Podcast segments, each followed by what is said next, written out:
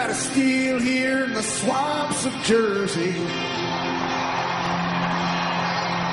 Some misty years ago, through the mud and the beer and the blood and the cheers, I've seen champions come and go.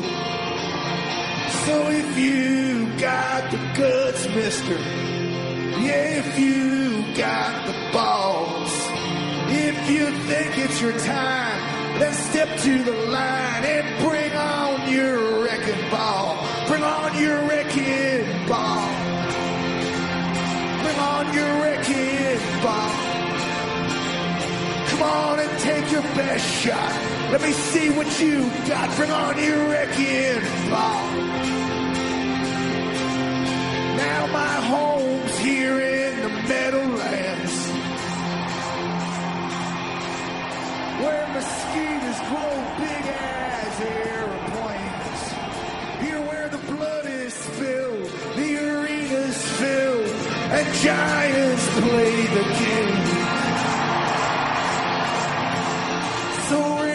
Muy buenas, queridos oyentes de Zona Gigantes. Eh, a las 3 hora española, 9 de- horas de Nueva York, salía la noticia de que Pat Shurmur era sustituido en el Black eh, Monday. Ese Black Monday donde varios entrenadores han sido sustituidos, también Freddy Kitchens, por ejemplo, de los Browns. Y nuestro entrenador en jefe, Pat Shurmur, quedaba fuera ya de la casa de Giants. Y nada, tenemos como siempre a Jorge desde Madrid. Lo podéis eh, encontrar en Twitter como Pico barra baja Lara. ¿Qué tal, Vico? ¿Cómo estamos? Nueva noticia, nuevo entrenador. Bueno, Black Monday, como augurábamos, ¿no? La semana pasada que, mm, que pensábamos que iba, que iba, que iban a esperar, ¿no? A lo mejor un par de días o una semana, pues no. Eh, a las 3 horas española eh, se ha encargado a Surmur, que era una cosa que, bueno, que básicamente lo esperábamos mucha gente, otra gente no, pero lo esperábamos, así que, bueno, pues, pues, pues un nuevo inicio de un nuevo staff, porque a Jettelman todavía no se han encargado. Eh, mañana martes, eh, que estamos hablando el lunes, pues mañana martes tiene una rueda de prensa y nada, veremos a ver lo que dice. La verdad es que ese tema mañana tiene una rueda de prensa, creo que a las 10 de la mañana de Nueva York, a las 4 hora española, para explicar un poco cómo ha la temporada y supongo que también ahí dará su versión de lo sucedido con, con. Tenemos también a Cañi, a Pablo Gigante7 en Twitter, que creo que no está muy contento con la noticia. Cañi, cuéntanos. Muy buena, estoy muy mosca. Estoy muy mosca. Pero no por el hecho de, de- la destitución de, de Surmur en sí mismo, sino por lo que implica para, para el proyecto, lo que me demuestra de la organización y, y lo que, y el optimismo que luego me, me- me- transmite de cara a un próximo proyecto, porque ya nos metemos en una en un año delicado en el que el que va a estar a juicio va a ser Jettelman, el nuevo head coach, vamos a ver qué poderes le dan. No sé, no, no me huele nada bien. Me huele todo a más de lo mismo. Y hoy tenemos un invitado muy especial, gran seguidor de Giants. Lo podéis seguir cada semana también en un podcast de Cataluña, que es Tots al Blitz. Ferran Ángel, que lo podéis seguir en Twitter como F Ángel eh. ¿Qué tal? Ferran, ¿cómo estás? Bienvenido a Zona Gigantes. Pues muchas gracias por invitarme. Ah, bueno, ah, diría muy bien, pero como hemos terminado el año muy mal, pues tampoco estamos tan bien. Ah, yo, yo sí que quería que, que se echase a, a Shurmur, pero no solo a Shurmur, yo hubiese hecho limpieza a lo grande. Ah, y no porque Shurmur me cae mal, que es que de hecho hasta me da un poco de pena que lo, hayan, que lo hayamos echado, porque es que se ve de buen tío pero creo que la cosa no iba como tenía que ir y ahora veremos si la continuación en el cargo de Jedelman es tal cual como ahora o realmente el nuevo entrenador va a tener más poderes y es como ir apuntando a su retiro. No sé, supongo que mañana también, bueno, no, no sé si nos sacará mucho de dudas o no, pero algo dirá. A ver, Sí, está claro que Zettelman, como perro viejo que es, seguro que explicará cosas desde su punto de vista. Veremos si nos convence y si Mara también, que hoy hemos podido ver las, las declaraciones de Mara, ha hecho una rueda de prensa de 20 minutos donde nos ha dejado cosas que ya teníamos muy claras, la verdad. Muchos aficionados de Giants han quedado pensando que eso lo llevamos pensando hace meses.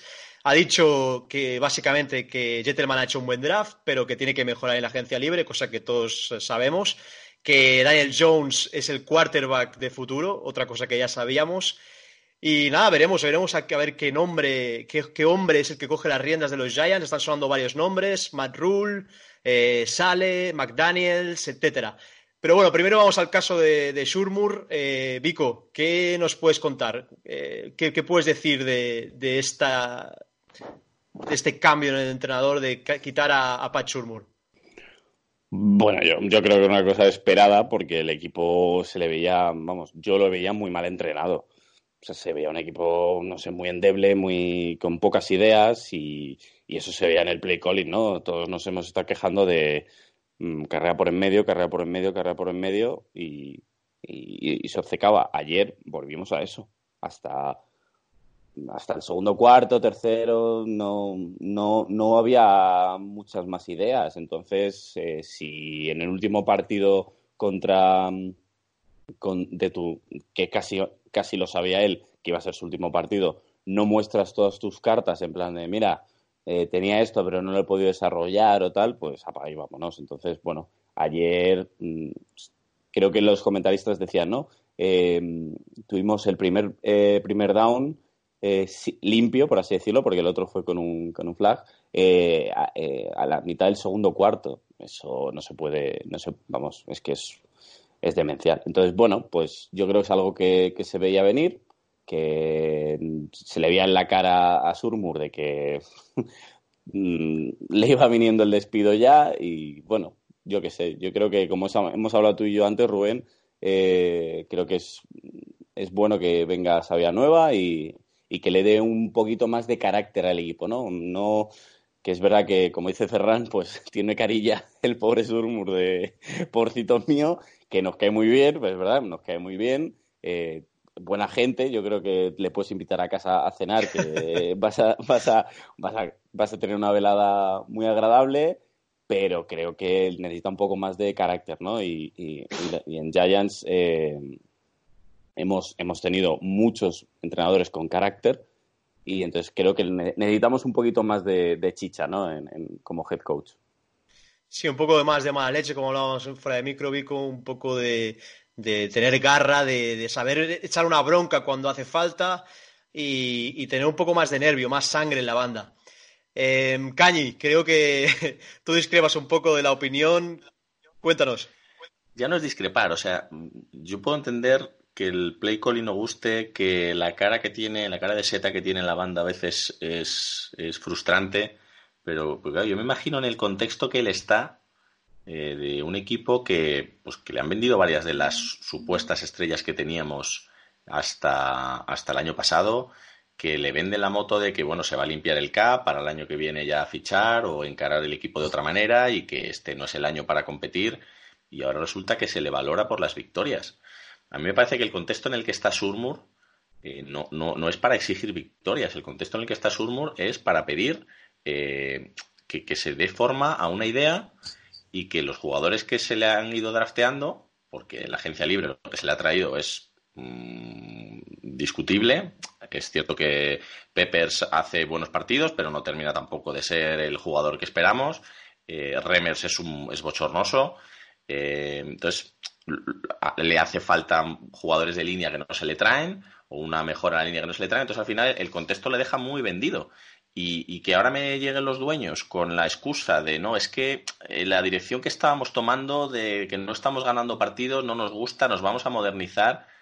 Oye, cabrones, modernizaos vosotros y tomad decisiones eh, atrevidas y valientes y decir, oye, no, no, estamos haciendo una idea a largo plazo, para eso hemos fichado a Surmur cinco años y vamos a ir con esa idea hasta que sepamos si funciona o no. Esa ha sido mi gran crítica. Realmente yo no es que sea un incondicional de Surmur. A mí hay cosas de Surmur que no me han gustado, pero realmente no sé hasta qué punto es bueno o malo para pedirle victorias, porque no tiene los medios. Cuando yo estaba esperando a una próxima temporada a que tuviera los medios y dijéramos, ah, pues sí, es bueno, ah, pues no, es malo. Lo que dice Vico de la carrera por el centro, los días contra equipos un poquito más flojos, o los días que estos han estado sanos o han estado todos, ha funcionado. Ha funcionado, sí. En los días de Washington y el día de Miami, Sí, que tú me puedes decir, es que son bowls, son, eh, son pachangas. Correcto, son equipos inferiores, pero también quiero ver yo a estos Giants con una línea ofensiva como Dios manda y con, y con, y con los jugadores sanos, porque eh, realmente, ¿cuándo ha tenido a todo su ataque sano? Más allá de que algunos no son válidos, aún sanos, ¿cuándo ha tenido a todos los jugadores sanos? Entonces, es cierto que hay gente que dice, bueno, es que el play calling, ¿tú sacarías el play calling que saca al principio de la segunda parte ayer? eh, Vico durante un año que supuestamente te venden de transición, yo no sacaría a Daniel Jones a pegarse carreras por ahí en, a mitad de temporada. ¿No? ¿Tú lo harías? A ver. Asumes muchos riesgos. El, el play calling que dices, no, todos, todos están lesionados. Te recuerdo que ayer los Eagles van con siete jugadores del practice squad. Llevan cuatro o cinco, seis o siete lesionados y el cuerpo de receptores es bochornoso, pero llevan cuatro partidos jugando los mismos. y, no- y nos meten. El otro día, eh, Leonard Williams está jugando uno de sus mejores partidos contra Eagles y le quita todo el, los el último snap de. Pero eso no es cosa de Surmore. Bueno, Claro, es el lo ha hecho en varios partidos, creo, ¿eh? al Pero a los jugadores en defensa, ¿quién los cambia? ¿El coordinador defensivo o el head coach? Hombre, pero tienes que. mm, El head coach debe estar pendiente de eso, ¿no? También en plan de, oye, no, no, no, no lo quites, que está jugando muy bien. No, te lo quito. Digo yo, Ahí- vamos. ahí te lo compro porque a lo mejor asumir la responsabilidad de, de coordinador ofensivo y de head coach le impide estar pendiente de esas cosas. Eso sí te lo compro. Porque a lo mejor la solución hubiera sido meter un coordinador ofensivo que le libere responsabilidades para que no se coma el- el- la gestión del reloj, para que no se coma los, los, los challenge, porque se envenena con los challenge. Te quiero decir, hay, hay soluciones, hay soluciones. No, Y, no, y luego, hombre, decir, vale, no, otro año a ver con todo esto, que a ver, hombre, si es lo que yo hablaba el otro día con Rubén, si el año pasado, que no tenía a sus jugadores, por así decirlo, que no estábamos en reconstrucción, vale, si el año pasado, que no tenía sus jugadores, hace mejor récord y hacemos una segunda parte de la temporada mejor que cuando tiene a sus jugadores, es un poco pero grave ¿cuándo ha tenido sus jugadores? este año. Es que no ha tenido jugadores. Este año ha Este tenido año. jugadores. No hablas en serio.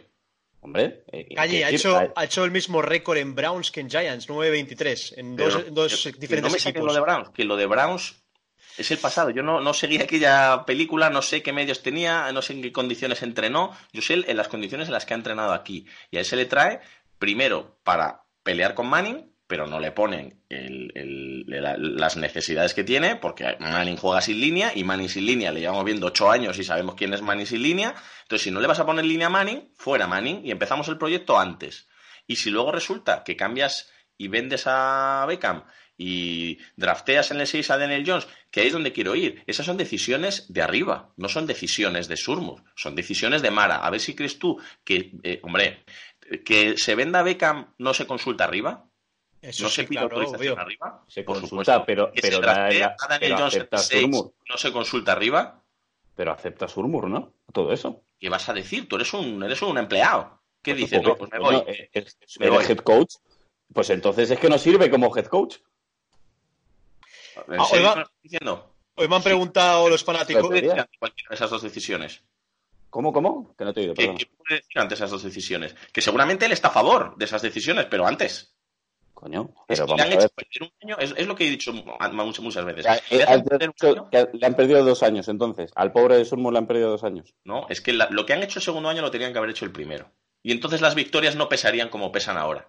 Porque estás sumando un balance de dos años en el que estás vendido.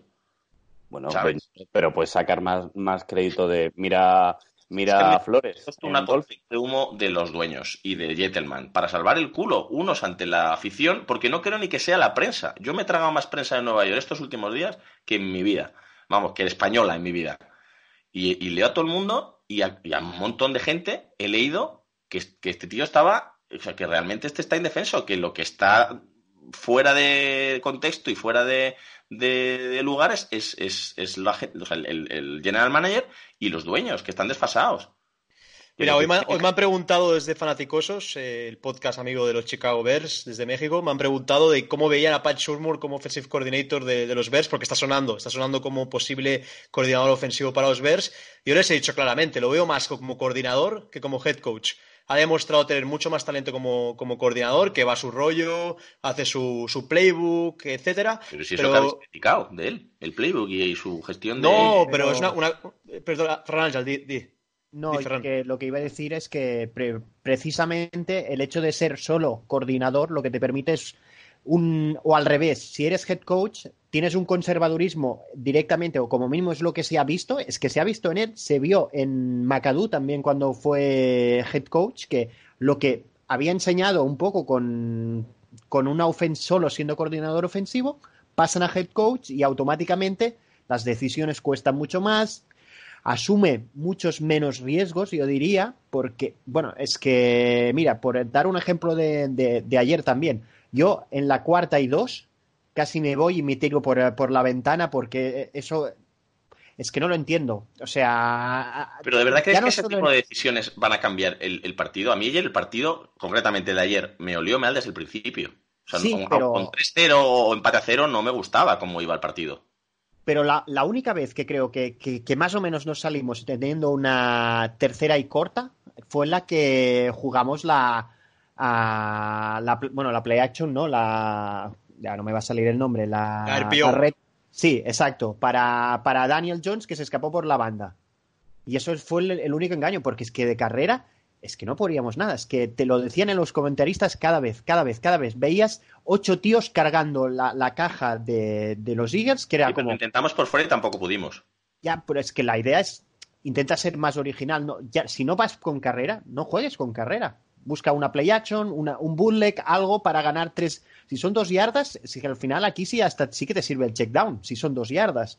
Y y es que no, y es que lo veías, es que yo cada vez que veía un 3 de 1 decía, ahora vamos a correr y vamos a terminar con, yardas negativas. No fallaba.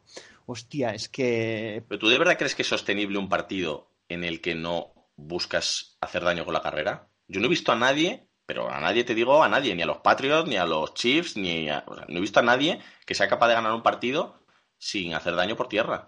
O sea, no es sostenible. Tienes que tener un, vamos, tienes que tener a Randy Moss y a a todo Dios, tienes que tener ahí unos receptores brutales, a Julio Jones. Es que si no, no ganas el partido si no haces daño por tierra. No, no, yo no te digo que ya eliminamos el juego de carrera de por sí todo el rato. Digo que cuando vemos que en unas ciertas ocasiones no está funcionando, pues no, no, no insistas más en ello. Eh, es que además lo que te permitirá, si abres y buscas otras soluciones, es que no estén ocho tíos todo el puto rato por ahí en medio, porque es lo que, pasaba. Al final, si siempre juegas el mismo tipo de carrera, o casi siempre, porque por el lado fue la cuarta y dos, y, y, es que, bueno, ahora no me acuerdo demasiadas más, pero, pero claro, es que es lo que te hacían, dos partidos. cada vez veníamos de dos partidos en los que precisamente por, por forzar la carga de carrera por el centro, también encontrábamos vías para pasar por aire. Es que al final eh, eh, está, tiene todo un sentido. Sí, cuando no consigues correr por tierra se te cae todo el chiringuito. Pero tienes que adaptarte a tu rival. Los Redskins y los, Dolphins no son los Sí, no, no, nos superan. O sea, eh, ayer nos superan completamente. Ayer nos superan completamente. Y, y yo precisamente creo que esa es la, la, la, la, la, piedra de toque de la, o digamos, el, la, gota que colma el vaso para la decisión de ayer. Estos dicen que llevan hablando semanas. Si no han tomado la decisión hasta el último partido es porque se estaban ganando partidos y se quería ver hasta qué punto eso era real o era de mentira. Entonces, mm, aunque Vico ya nos lo advirtió que era de mentira, las dos victorias anteriores, es cierto que lo vimos, lo vimos ayer. Yo sigo pensando que tampoco las victorias, incluso esta derrota, tiene que ser juicio de, un, de todo un proyecto. O sea, me refiero que si tú tienes claro que este no es tu hombre, decídelo cuando lo han decidido los Panthers y ponte primero en la carrera por los coordinadores, porque ahora te van a quitar, a lo mejor te quitan al tuyo. No sé hasta qué punto lo están hablando por detrás. Pero si realmente tienes dudas y estás esperando a ver si esto realmente está cogiendo un, una vía ascendente y está, y oye, dices, ostras, acabamos con tres partidos buenos, acabamos ganando a los Eagles. Si tú realmente estás dudando, es que los Giants son conservadores hasta para eso, hasta para aguantar el entrenador hasta el final. por educación. Yo creo que eh, es como que por educación dicen, mira, te, vamos a dejar acabarla. Mira, cuando Tip pues sale, voy a hablar con Mara, voy a hablar con Mara porque la temporada está siendo desastrosa. Ahí ya está diciendo claramente, no me voy a cargar a Surmur, ya, o sea, me voy a cargar a Surmur, pero por educación y por lo que dice eh, que solo, creo que solo Macadú, ¿no? Hemos echado en, en, mitad de temporada. En mitad de temporada, ¿no? O sea, y es que Macadú, mm, yo creo que por la gomina. Bueno, fue noviembre o diciembre, creo que solo, solo estuvo cuatro partidos español o de interino, estuvo tres o cuatro partidos. Sí. Pero es que Macadú además perdió el vestuario. Claro, creo que la ventaja de Surmur es, que no ha perdido Igual que lo de aguantar a Manning. Si tú no le pones toda la carne al asador para competir con Manning, lo suyo es que cojas y te lo cepilles y le des las gracias de la mejor manera posible, le pagas lo que queda de contrato, pero no estás ahí renqueándole eh, dos años, porque ya lo de, lo de este año ya clamaba al cielo que empezaran con él. Si trasteas a Daniel Jones en el 6 es porque claramente no apuestas por Manning. Empieza con Daniel Jones, despídete de Manning, coge los 22 millones en el cap y gástatelos en dos líneas ofensivos o lo que te dé la gana. Pero úsalo, no tengas un tío de 22 millones sentado en el banquillo. O sea, eso me parece o sea, me parece que toda esa. Se confunde esa, esa elegancia con, con, con, con, ser atrevido y con ser un buen gestor. Eres un mal gestor. Si, si te preocupa más la elegancia que competir, eres un mal gestor. Y, digo, el de arriba, el del medio, y como dice Vico, seguramente también hay que meterlo en el debe de Surmur, pero yo no sé hasta qué punto Surmur ahí puede meter mano. Eh, sí, es que al final, al final la franquicia, también lo que decía Cañete tiene razón, los de arriba son los que toman las decisiones, eh, está un poco, está un poco todo a ver, a ver qué va a pasar con la selección del nuevo head coach. Está sonando, como decíamos al principio, mucho Matt Rule, el, head coach de Baylor, el cual gusta mucho por tener un pasado en los Giants. Ya estuvo en 2012 como eh, offensive line coach. También está sonando mucho Josh McDaniels, que estuvo el año, bueno, hace dos años cuando elegimos a Shurmur, también estuvo en el bombo de posibles candidatos, el offensive coordinator de los Patriots, el cual a mí personalmente no, me gusta mucho porque, bueno, ya sabemos lo que le hizo a los Colts, los dejó plantados en el altar. Y luego también Eric Beinami, el offensive coordinator de los Chiefs, que está haciendo un buen trabajo con Mahomes estos dos últimos años, que, bueno, ya tiene concertada una, una entrevista con los Giants y hace poco nos hemos enterado, mientras grabábamos el podcast, que también eh, Robert Sale, el cual le gusta mucho a nuestro amigo Vico, eh, también tiene una entrevista concertada con los Giants. Chicos, vamos a hablar de posibles candidatos, que la gente se ilusione con Sabia Nueva. ¿Qué, creéis que puede ser el head coach? Eh, ¿Qué podéis decirnos de los candidatos? ¿Quién se moja? que nada, ah, se te ha olvidado una vía, que es la que no me ha salido a mí antes hablando antes de empezar a grabar. Martindale, coordinador defensivo de los Ravens, hablan de que iría de la mano de Joe Brady, eh, coordinador ofensivo de eh, LSU. De LSU.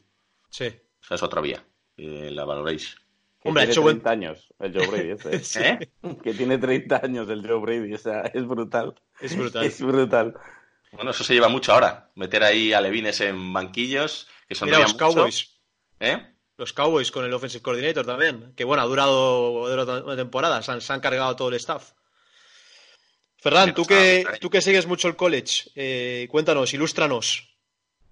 Hombre, yo creo que, de hecho, Rule, aunque no, no lo hicimos entrevista, creo, si no recuerdo mal, fue un nombre que ya sonó eh, antes de, que ficháramos a, a Shurmur. La cuestión es que precisamente venía de su primer año en Baylor, que su récord fue malo, fue malo, porque fue 1-11 Venían del escándalo sexual, ¿no? Y todo eso. Que... Es que Baylor venía de una situación chunguísima. Sí, sí, sí, o sea, una. Bueno, no, no, no digo lo que pienso. En cualquier caso, es una, es una universidad histórica. Ah, y bueno, en tres años le ha dado la vuelta como un calcetín. Y repito, a mí lo que más me gusta de Rule es que lo está haciendo en dos universidades, ya es la segunda vez que lo hace, lo hizo en Temple, y en ninguna de las dos ha tenido unos recruitings de la hostia. O sea, no, no es que se vaya a, Texas, por ejemplo, y a Texas, coño, pues quizá no será Alabama, Clemson, pero ya tiene una base de recruiting muy, muy buena. Pero en este caso no es así. Ah, por poner un ejemplo, ha hecho una temporada de 11-2, pero tú te vas a mirar los big boards de, la mayoría de, de, portales especializados y Velor no mete ni un jugador entre los 100 primeros. O sea, yo creo que eso es muy destacable la labor del, entrenador. O sea, no hay una. Es que a mí me lo dices, ¿cuál es la estrella de Baylor? Y yo, joder, pues no te lo sabría decir claramente. Hay buenos jugadores, pero una estrella clara. además, para acabarlo de, de, de, arreglar, por decirlo así, el quarterback, el estilo del quarterback de, de, Baylor se adapta muchísimo a lo que tenemos en Daniel Jones. Lo que no le gustará a Cañi es que lo harán correr bastante. Y ya sé que Cañi no, es muy partidario de. Sí, a mí me gusta, a ver, a mí me gusta que ver a Daniel Jones haciendo esas jugadas. También te digo que para, para un año como este, arriesgarle haciéndole jugadas de carrera y teniendo en cuenta los problemas que tiene de protección de balón en, esas situaciones de carrera, pues a lo mejor yo también me guardaría jugadas. Yo soy Surmur y me guardaría jugadas. De hecho, las saca el día que ya se ve contra las cuerdas y dice, bueno, voy a ver si levanto esto de la manera que sea y lo saco a correr y que sea lo que Dios quiera. Pero no, no, claro que me gusta, creo que hay que usarlo. De hecho, creo que hay que usar mucho a, a Daniel Jones en esas situaciones.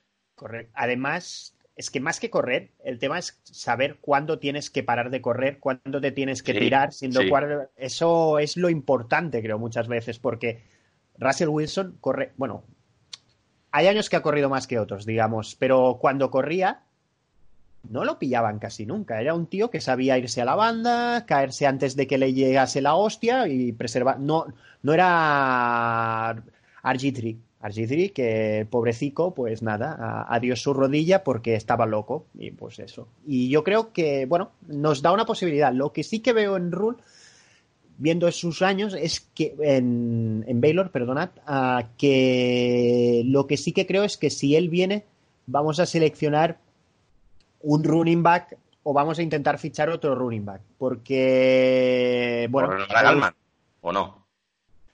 Hostia, te diría Galman, pero ¿por qué no está ni convocado últimamente? es un tema algo, que algo pasa con algo pasa con Galman, sí.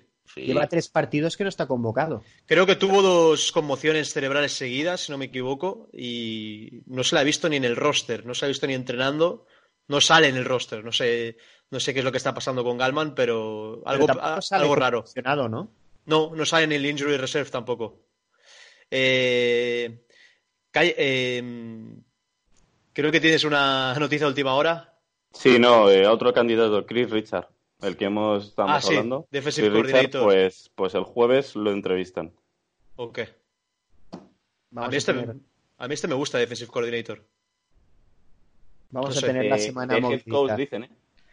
Ah, el head coach. Sí, sí, sí. Yo lo había visto con Matt Rule como defensive coordinator, pero no lo había visto como head coach. Cowboys passing game coordinator, defensive back coach Chris Richard is scheduled to interview with the Giants head coach vacancy of Thursday. Pero era entrenador de defensive backs, ¿no? En, en Cowboys. Dice Dan Dugan, eh, candidato interesante. Bueno, okay. a Dugan hay que quererle también con, con, con pinzas revisiones. Oye, ¿veis a Rule en algún pack con algún head coach eh, más experimentado que se lo quiera traer de coordinador ofensivo, defensivo o no? Yo creo que él, él quiere head coach. Yo creo que él quiere head coach y tiene, tiene los galones para hacerlo. No sé cómo lo veis vosotros. Y eso nos lo has contado tú muchas veces. Y yo la verdad que sí es como, bueno, no tengo por qué no creerte, tú lo has visto más en college. Yo creo que es la idea que hay que comprar. Más que un experto de juego de ataque o juego de defensa o eh, creo que hay que comprar una idea. Hay que comprar un proyecto que nos vuelva a enganchar y que pueda enganchar a, todos, afición, dueños, eh, general manager, porque si no esto se va al garete en un año. Eh, si, vamos a historias, el año que viene no tenemos general manager, vamos a tener head coach y vamos a hacer la de Jets, de traer el general manager después del entrenador. Entonces, eso sí que ya puede ser el, fin ya de nuestra franquicia. Algo muy bueno de, su currículum es que ha sido entrenador de posiciones de quarterback, posición de running back, de wide receiver, tight end, offensive line en Giants en 2012 con, con Coughlin. Aquella línea que teníamos David Deal, teníamos grandes jugadores en la línea, a Chris Snee, el, el nuero de, de Coughlin, que, ahora está de comentarista, si no me equivoco. Ha sido también de defensive line, de linebacker, de special teams. O sea, es un tío que ha tocado todas las partes del campo. Eso es muy bueno para un head coach, porque al final acabas cogiendo experiencia de, todo el equipo. No sé qué, os parece. Si revive a Soler, tendrá mi, mi, respeto eterno y, mi admiración. Total, totalmente.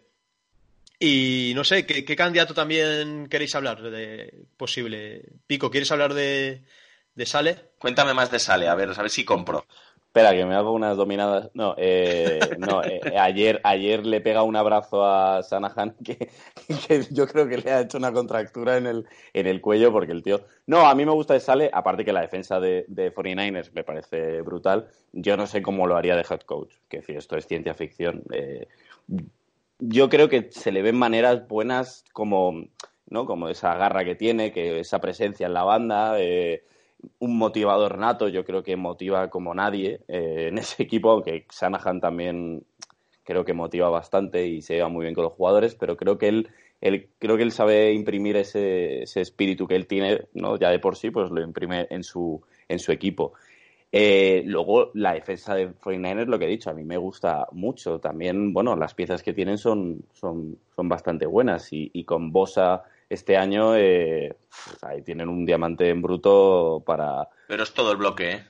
No, aparte, sí, sí, por eso, cuando han tenido bajas, a mí me ha gustado mucho cómo ha sabido gestionar la defensa también con bajas, incluso eh, con la mayoría de titulares o en situaciones así un poco más límite que, bueno, el día de Saints, que le anotan por todos lados, tiene mano izquierda eh, para, para conducir la, la defensa y el partido. No, no, a mí, o sea, a mí como coordinador defensivo es indiscutible, habría que ver cómo es esa transición claro. hacia el coach, está claro.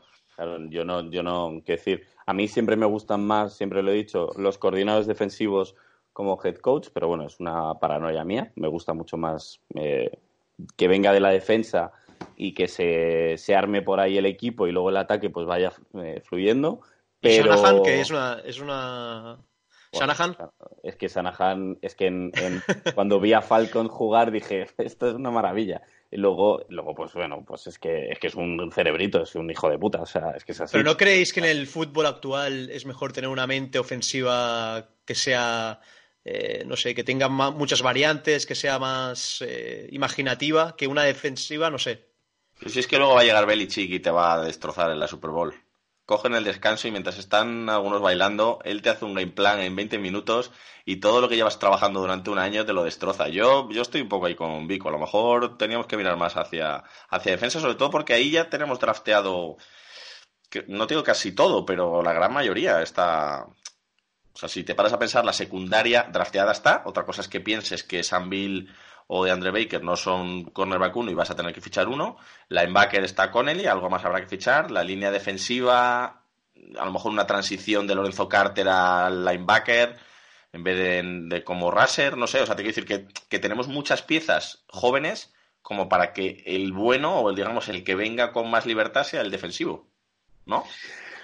Sí, a ver, sí que es verdad que, joder, dices, a ver, Son Payton, era coordinador ofensivo nuestro. Y, ¿no? y dices, joder, Son Payton en Saints es una institución ya y juegan muy bien. Eh, Andy Reid también fue coordinador ofensivo, pero no sé, me, a mí me, me gusta más eh, viniendo de la defensa, no sé, como, como también los Giants siempre, como hemos dicho antes, siempre hemos sido muy de, muy de defensa, ¿no? Defensa primero y luego ya que vaya fluyendo el ataque. Ya, pero estamos Entonces, hablando de cambiar el chip.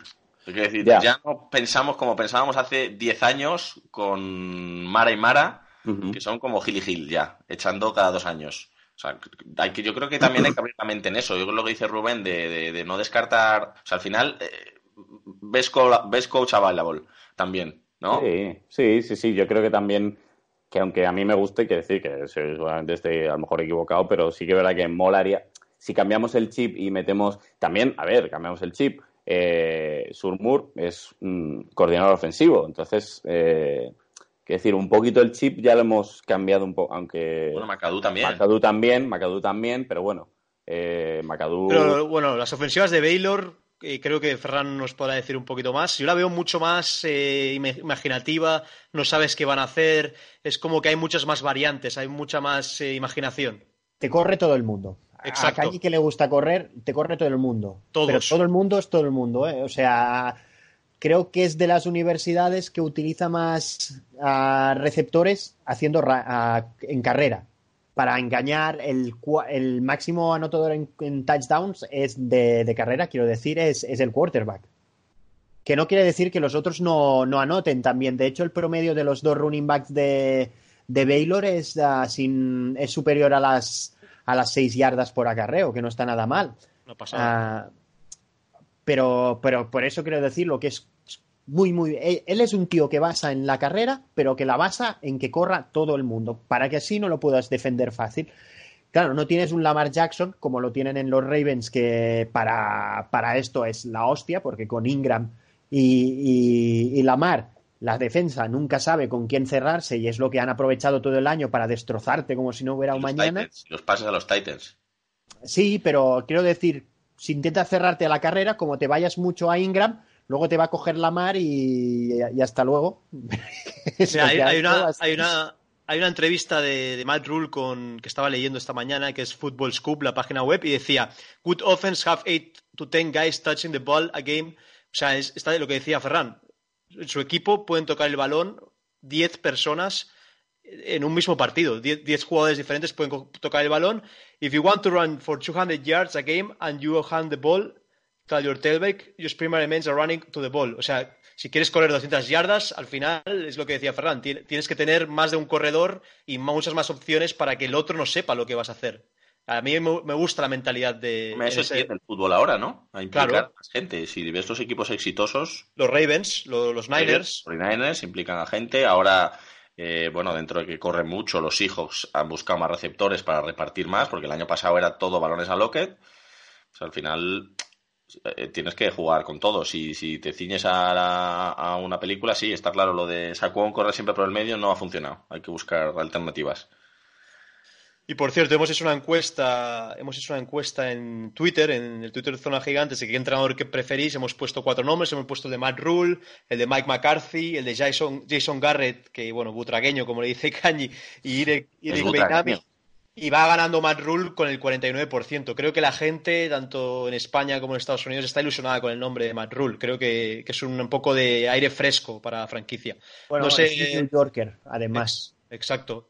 Nacido en, Nacido en si no me, si no me equivoco. Pero han sonado más nombres universitarios. A mí me gustaría que me hablarais, porque yo sí que como no sigo el college, y supongo que habrá más gente como yo que nos escuche, eh, han sonado más, eh, más eh, head coach universitarios que podrían, David Shaw. podrían interesarnos. Sí. El de, el de Stanford, ¿no? Sí, pero mira, si, mm, es que si tenemos que escoger un, un head coach universitario, David Shaw sería la selección 100% Giants, porque sería la selección más conservadora, por decirlo así. O sea, no, hasta no me extrañaría, pero David Shaw lleva haciendo un buen trabajo en, en los Cardinals ah, desde hace mucho tiempo. Pero está cobrando un pastón en Stanford. Yo no sé Aparte, si se iría de allí. es que él está muy bien ahí. Sí, y, sí, sí. y es casi como un semidios. Ah, además, las expectativas en, en Stanford no son las mismas que probablemente tengas, ¿no? En, en, en- bueno, iba a decir en Baylor, pues que en Baylor realmente tampoco, pero en, en LSU, en cualquiera Sí. de estas, en un top ten. O sea, y el tío va a trabajar. Es un, es un buen currante. Lo único que yo, yo no creo que se vaya a liar ahora a meterse a la NFL y a meterse en Nueva York, que es como, que es como Saturno devorando a sus hijos. No, y aparte de lo que decías, un neoyorquino como Matt Rule, que ha estado ya en la casa. Eso creo que Mara y Titch lo valoran mucho cuando ha habido un candidato que ya ha estado en la casa, que la conoce. Ha estado con Coughlin, que es un, es un gran ganador que hemos tenido. Y lo de la a mí lo que me gusta mucho también es que ha sido coordinador de línea ofensiva y ha trabajado con grandes nombres. Y no nos vendría nada mal arreglar esta línea, porque esta línea vamos a hablar mucho en la off-season, pero tenemos que arreglarla. En el left tackle, Nate Solder ya ha dicho en una entrevista, creo que hace dos días, diciendo que no le importaría cambiar de posición. Ya ve que, que no le queda mucho en el left tackle. Y viene el draft con grandes nombres como Andrew Thomas, como Wirfs en segunda ronda. Eh, no sería, como dice muchas veces Cañi en el podcast, mala idea eh, apuntalar la línea ofensiva en el draft, ya que hay nombres importantes. ¿Qué, qué os parece? Yo, desde luego. Sí, Draft y offensive line me encajan. estoy leyendo ahora otra noticia. Dice, Matt Rule dijo que subirá a un avión y se dirigirá a México de vacaciones con su esposa e hijos el jueves, un día después de la Sugar Bowl. Y él dijo, no hay nada ahora, no hay nada pendiente. Uh, Y dice Dan Duhan, Steve Stitch y John Mara están cogiendo sus bañadores. Vaca- vacaciones de enero. Como ellos no tienen la cuesta de enero, se pueden ir a México, no hay problema. No sé, chicos, ¿hay algún nombre que más queráis eh, nombrar? Eh, ¿Qué os parece McDaniels? La opción de McDaniels ya estuvo en la órbita hace dos años cuando se eligió a Shurmur. A mí no me acaba de convencer. No sé qué os parece a vosotros. Es un choque de, yo creo, de trenes. Yo creo que McDaniels antes o después va a querer las llaves del barco entero. O sea, va a querer el ser general manager y yo no sé, con Jettelman. Complicado. Yo lo veo complicado. Y ya en Broncos se la pegó. Creo que cuando quería elegir a Jake Cutler. mucho mirar al pasado. Al final, a ser head coach aprendes siendo head coach y pegándotela. O sea, pero no sea- ha estado bajo la sombra de. Belichick. Ha estado la- bajo la sombra de Belichick todos estos años. No, no, no, he, no he visto que haya hecho nada extraordinario con estos Patriots. Y estamos viendo a Ganar Patrick. Super Bowl. Total. pff, ¿Para quién, quién quiere ganar Super Bowls aquí? Bah. Pero lo veo Están más mérito, sobrevaloradas las Super Bowls. lo veo más mérito de Belichick, ¿no? No, no sé qué os parece no, a no, vosotros. claro, claro. A ver, ah, por algo uno es el señor oscuro, ¿no? Directamente y el otro no, pero... Bueno, ha habido años, ¿eh? Ha habido, o sea, por ejemplo, el, el año pasado sí que es cierto que es Belichick el que se merienda el ataque de los Rams, pero también el año de... Pero Patricia, por ejemplo, en Lions se la está pegando y no está bajo la ala de, de Belichick. Y ha estado muchos años de coordinador defensivo de los Patriots. No sé qué no nada de lo que hacen los Patriots. O sea, están llevando una línea muy diferente a los Patriots. Entonces, por ejemplo, han comprado el, el sistema Patriot, eh, los Lions con Patricia, y Patricia se ha llevado otra cosa. Y Brian Flores, pues hombre, te diría que se parece más, pero, pero también ayer, ayer Flores, como sabe cómo meterle mano a los Patriots, Sí. por aquí, por aquí, por aquí, por aquí, el, el perro viejo, ¿eh? El Flores ayer dice, ya sé cómo, sé cómo meterte al menos un poco de mano y si co- como estem- estemos acertados en ataque, va a estar el partido y al final se lo llevan. O sea, Pero vosotros personalmente, ¿qué apostaríais? ¿Por un, por un perfil de, de entrenador que haya sido head coach antes, que venga de ser head coach, sea en college o sea en la liga? ¿O apostaríais por otro coordinador como ha sido Shurmur, que en este, en este caso ha sido un fracaso? Pero, ¿qué, qué creéis que debe seguir la línea eh, para Yo ser el próximo Yo, apostaría por filosofía, yo apostaría por una idea. A ver, suena muy etéreo. Eh, a ver si me lo sé explicar mejor. Y Yo apostaría por algo que realmente, pues lo que has dicho tú, como, lo has, como has vendido tú un poco a Rule, eh, decir, oye, este es un tío que va a hacer jugar a todos, que ha jugado, que conoce los dos lados del balón, que, transmite muy bien a su gente joven y puede hacerles mejorar. Yo compro antes eso que un gurú, porque al final un gurú, mm, el gurú va a venir y va a querer gastarse los 100 millones de cap y va a querer hacer el equipo para ganar ayer. Y tampoco sé si eso es una buena solución, porque como te salga mal, te hipoteca a largo plazo. Entonces, yo creo que el, el plan que yo intuí siempre de Jettelman era un plan a largo plazo, un plan de ir drafteando, ir rellenando la plantilla a base de jugadores de draft. Y si ahora traes a alguien que lo que te vende es genialidad a corto plazo porque es un entrenador reputado, te la estás jugando un poco porque, porque la línea se va a tener que torcer. Jetterman va a tener que soltar ahí en la agencia libre. A ver, que yo sé que hay mucha gente en Giants que está queriendo que se fiche ya y que el equipo se compita ya, pero si hay que tener claro qué se quiere hacer. Si ir a largo plazo y hacer un equipo que, vale, cuando ganes puedas sostenerlo en el tiempo o ganar ayer. Si quieres ganar ya, te la juegas. Y yo a Rule, por lo que has contado tú, lo veo en esa, en esa filosofía o en esa idea de, de, mejorar lo que ya tenemos, de que es un, es, puede ser el idóneo para esos jugadores jóvenes que hemos drafteado estos dos últimos años, junto con los que vengan esta offseason, hacerles crecer y hacer un equipo que te pueda durar mucho tiempo. A mí, por ejemplo, me gusta mucho la reconstrucción que están ya llevando a cabo los Colts. Los Colts ahora mismo seguramente no tengan el quarterback. Eh, que necesitan para llevarle a títulos. Pero a lo mejor no, no necesariamente eh, el, el, nombre. A lo mejor sí es Brissett, pero no está preparado aún. Yo creo y, que en el draft van a ir a por un quarterback. Se está hablando de Herbert, se está hablando de muchos nombres. Puede ser, pero me refiero más a cómo están construyendo el equipo. Es decir, lo están construyendo muy poco a poco. Tienen 100 millones de cap y ya veréis cómo esta offseason no se gastan la pasta. O sea, van a ir poco a poco, poco a poco y están, yo creo, posicionándose muy bien para ser el equipo que mande la americana cuando los Patriots desaparezcan. Ya lo veréis. ¿Te has fijado que siempre draftean muy bien? Los últimos dos drafts que han hecho son muy Ay. buenos. Creo que lo decía hoy Mara y no está tan desencaminado. Cuando tú quieres construir un equipo es importante hacer un buen draft. No puedes estar eh, esperando que, el, que, la free agency te dé te dé tus mejores jugadores. Al final los ganadores es, se construyen en el draft. Siempre. Tienes que basar en el draft, es lo que creo yo. Sí, sí. Por eso yo, yo me gustaría que no perdiéramos eso y que, y que tuviéramos el entrenador que nos permita eso. Y eso implica un entrenador que sea capaz de desarrollar jugadores y que lo sea capaz de desarrollarlo dentro de, un, de, una, de una idea tangible y que ilusione también, porque en Nueva York concretamente sí que el tiempo es necesario, lo estamos viendo, lo hemos visto con Macadú, lo estamos viendo con Surmore, necesitas enganchar a la gente y a la prensa. Y eso lo enganchas con una idea que aunque no se gane, o si se gana menos, que te dé algo. Y eso a lo mejor es lo que no ha tenido Surmur. Y por lo que tú cuentas, sí lo puede tener Matt sí, aparte, Matt Rule lo que tiene que me gusta muchísimo es que sabe lidiar muy bien con la prensa, cosa que tanto McAdoo como Surmur no han sabido hacer. Han tenido muy malas ruedas de prensa, eh, se, lo han comido, se los han comido vivos a los dos en las ruedas de prensa, han podido con la presión de todos los medios de Nueva York. Yo creo que Matt Rule, al, haber estado ya en la casa de Giants, al ser neoyorquino, al tener quizá esa forma de ser más abierta, más eh, con más vida, más, eh, no sé cómo decirlo, el slang americano, el típico neoyorquino, creo que le puede ir mucho mejor eh, con la prensa. No sé qué os parece a vosotros.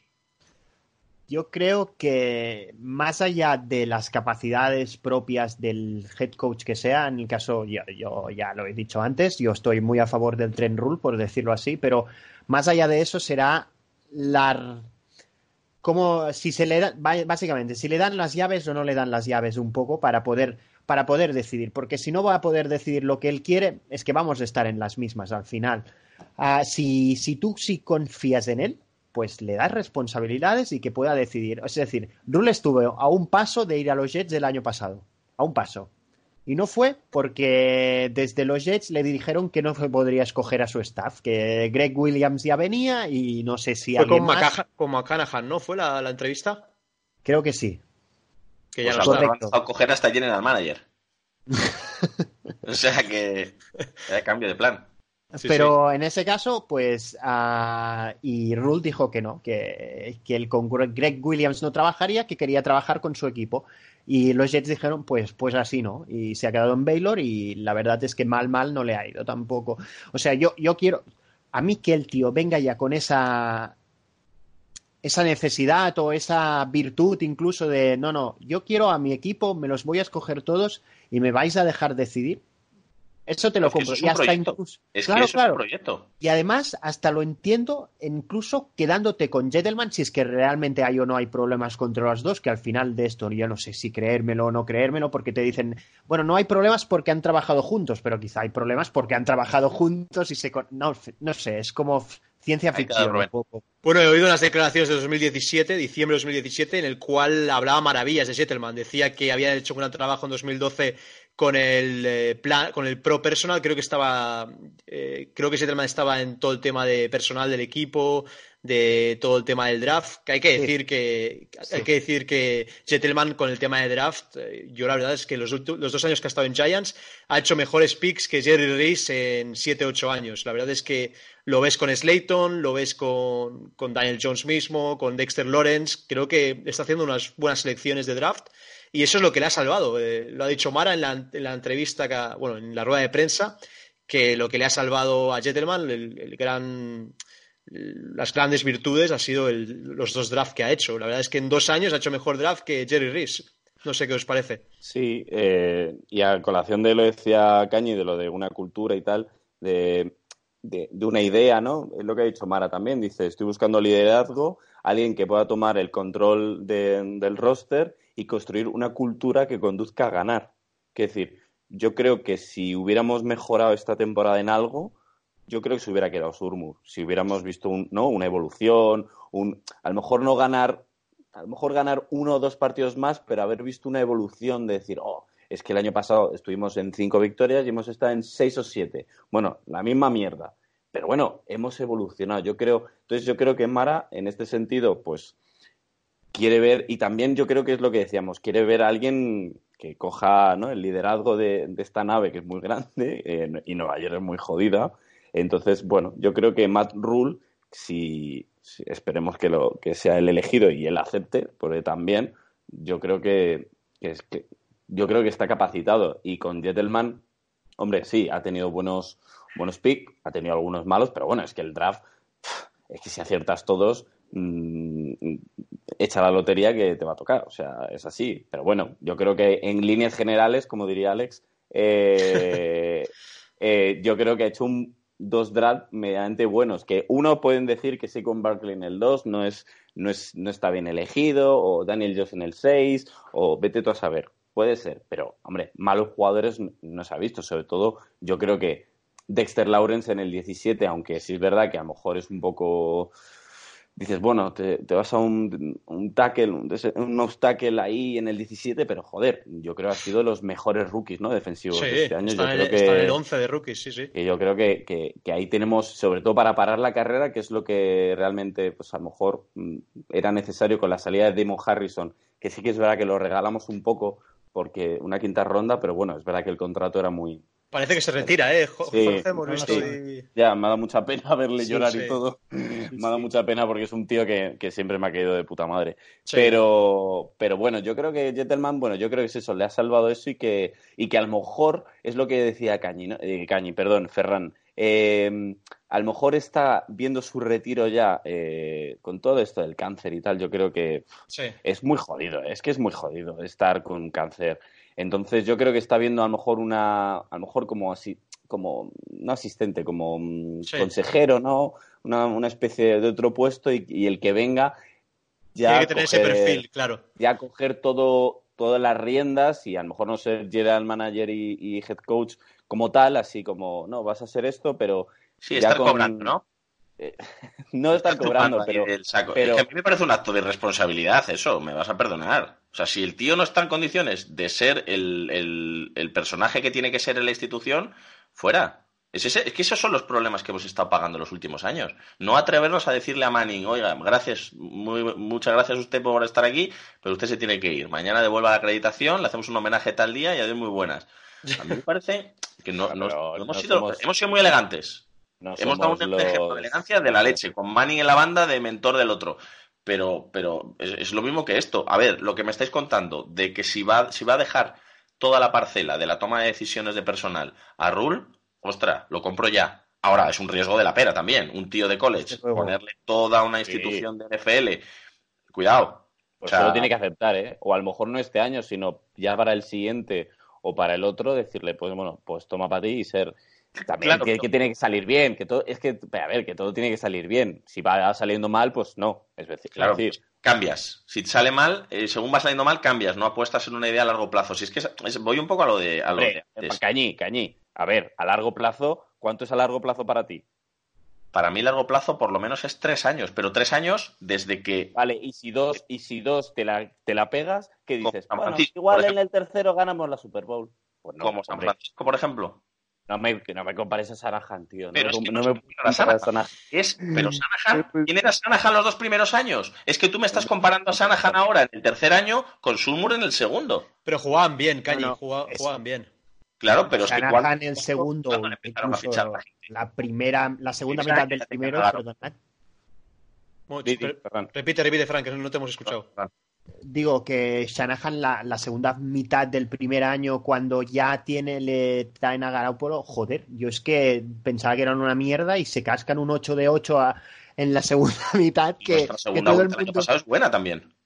Pero con calendario difícil, ¿eh? El año pasado, el, el año uh, Shanahan ganó los, los 49ers a equipos difíciles, ¿eh? Y con Mullens, con, con Mullens de quarterback. Sí, sí, sí, está claro, pero si no estoy comparando digo, uno con otro. Digo, ¿no? digo, el primer año, ¿eh? no el año pasado. Me refiero a okay, okay. cuando pillan a Garoppolo. No el año pasado. El año pasado, la verdad es que, es que Mullen, joder, es que ya es claro. putada, ¿eh? Sí. Porque estaban empezando bien, se te revienta sí, Garoppolo pero, y. Joder, el... Pero es que os vais a la comparación, que lo que quiero deciros es que a la gente hay que dejarla trabajar, hay que ponerle los medios encima de la mesa y a este tío, ni le hemos, es que no quiero volver sobre su humor, de verdad, pero es que no le hemos puesto los medios ni le hemos dejado trabajar. Entonces, me parece muy ventajista analizar al, el tercer año de Sanahan o incluso el segundo con, con Surmur, porque a Surmur le hemos puesto a un puñado de rookies y a. Y a pero, un... pero, pero, pero, pero ¿cuál era la plantilla de 49ers también? ¿Cuál era la plantilla? El ataque de 49ers es una mierda. Hace dos años es una con perdón, era una puta mierda, porque pues eso, es que no tienen pues, a nadie ahora. y ganaron ocho partidos. Lo han basado en el, en el, último draft. En el último draft lo han basado en Divo Samuels, en, en, jugadores que han fichado. Es que han acertado un huevo este año sí. en el draft, además. Es como todo dando en el puto clavo, porque. Sí. Pero más que, ver, aquí en defensa, no están este en el clavo, no están en el clavo los jugadores. ¿eh? Cuando tú tienes una, un organigrama y una y una institución que funciona, que cada uno hace las cosas bien y se deja trabajar y tal, los picks encajan mejor. Si este Kittel es una quinta ronda, Kittel el primer año no cogía una bola. No cogía una bola, lo mete el receptor de slot para coger la bola en un pase a 5 yardas y, a correr. Y juega de receptor de slot y es una maravilla. Y este año es Dios. Kaiden Smith el año que viene será Dios, tranquilo. Claro, estoy seguro, estoy seguro, pero por eso te voy, que a la gente hay que dejarla trabajar. Un proyecto es poner los medios, el, tener el personal adecuado y darle el, tiempo. Oye, ¿qué, pasará con Shula ahora, nuestro querido Shula? Que se vaya, por favor. Es que, Yo lo de Shula no lo entendí ni desde el primer momento, pero vaya. Va a ser, se va a quedar con Daniel Jones de, de, no sé.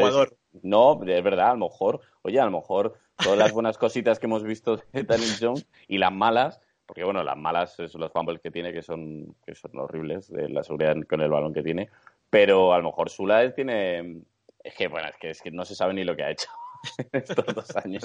No, no seguro que el café lo hacía muy bueno, seguro que el café lo hacía rico. Al hilo de lo que hablabais antes, yo, yo tengo más o menos claro que Rule se va a traer a su gente y le van a permitir. O sea, no tiene sentido ahora llegar y decir, pues te impongo este coordinador y este coordinador. No, Oye, no es Rule, eh, otro. Claro. Seguramente pedirá lo mismo. Por eso, pero mi duda con Jetelman es, ¿Jetelman se va a plantar en el draft con sus dos bemoles y va a decir, ¿cuál es el mejor aquí ahora mismo? Este, ¿qué, ¿de qué juega este? Linebacker. Y el otro va a tener la posibilidad de decir, no, no, oye, que necesitamos línea. No, pero es que en línea es que no es tan bueno como... O sea, e-, eso es la... Yo creo, sinceramente, que, que, va a ser uno de los. O sea, están de acuerdo con que se han escogido perfectamente, o bueno, perfecta, bueno, se han escogido buenos jóvenes, lo dejamos así. Ah, y que la cuestión será que todo el trabajo que lleva hecho Gentleman hasta el momento de evaluación de, los, de la clase del draft de este año pues va, va, a hacer su big board de como hacen todos los equipos y que en ese momento, cuando llegue el momento de la elección, se van a hacer consensuadamente con el nuevo head coach, porque si no es así, tienes toda la razón. Esto es una mierda y nos vamos a ir a pique al cabo de dos días. Es que no tiene más. O sea, pero creo pensar y tal, y hasta escuchando a Mara y lo, lo que ha también comentado Tish por otro lado, creo que las cosas van por aquí. Sí, pero la, rueda de prensa, la rueda de prensa yo creo que es lo que dices tú, Ferran. Yo creo que es como de, bueno, queremos a un tío que lidere esto desde, vamos, en todo, un poco, ¿el qué? Hace dos años que querían entonces. Bueno, es que la cara de Pat Surmur dice, lo dice todo. Mucho liderar no va a liderar. Entonces, Entonces, yo, no, creo que no haya escogido, ¿eh? ¿Qué va a cambiar?